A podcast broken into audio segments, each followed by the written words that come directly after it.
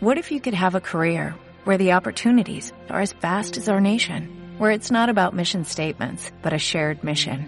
At U.S. Customs and Border Protection, we go beyond to protect more than borders, from ship to shore, air to ground, cities to local communities. CBP agents and officers are keeping people safe. Join U.S. Customs and Border Protection and go beyond for something far greater than yourself. Learn more at cbp.gov/careers.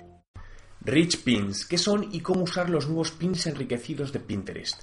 Pinterest es una red social basada en imágenes que cada día más empresas deciden apostar por ella para llegar mejor a sus clientes, como por ejemplo el caso de cómo Sony ha mejorado su relación con los clientes y su integración con email marketing.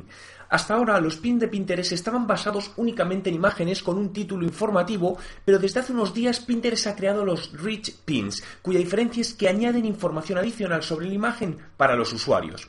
Pero si nos centramos en España, no hay lugar a dudas que está en pleno crecimiento, tal y como se puede ver a través de Google Trends, lo que demuestra el potencial de esta herramienta visual. Inicialmente, Pinterest ha definido que habrá tres tipos de Rich Pins. Pins de productos para productos como ropa o muebles, los cuales se actualizarán cada día con el precio disponible y dónde poder comprarlo. Pins de recetas, con información sobre ingredientes, tiempos de preparación. Pins de películas, con información sobre los actores, críticas de la misma, cómo usar los Rich Pins.